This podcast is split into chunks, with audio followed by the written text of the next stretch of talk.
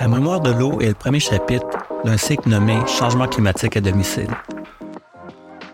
C'est un chantier de travail qui réitère l'importance de documenter et de représenter, chez moi et maintenant, les manifestations des changements climatiques.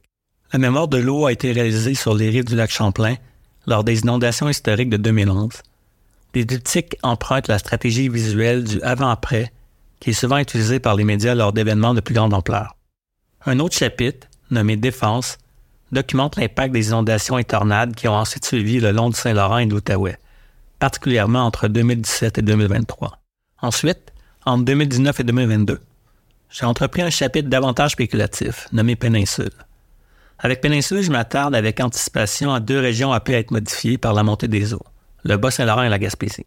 À travers ce travail, j'ai appris que les changements climatiques sont difficiles à appréhender et à représenter, et même encore difficiles à accepter pour plusieurs personnes. Certaines manifestations les plus importantes des changements climatiques sont peu visibles, peu spectaculaires et lentes. Leurs causes et impacts se heurtent à nos plus vieilles idées et émotions et à notre style de vie. En plus, leurs dynamiques sont toujours liées à d'autres variables et multiplicateurs, que ce soit les politiques d'occupation du territoire, les inégalités sociales ou encore les mouvements migratoires, qu'ils soient internationaux ou locaux.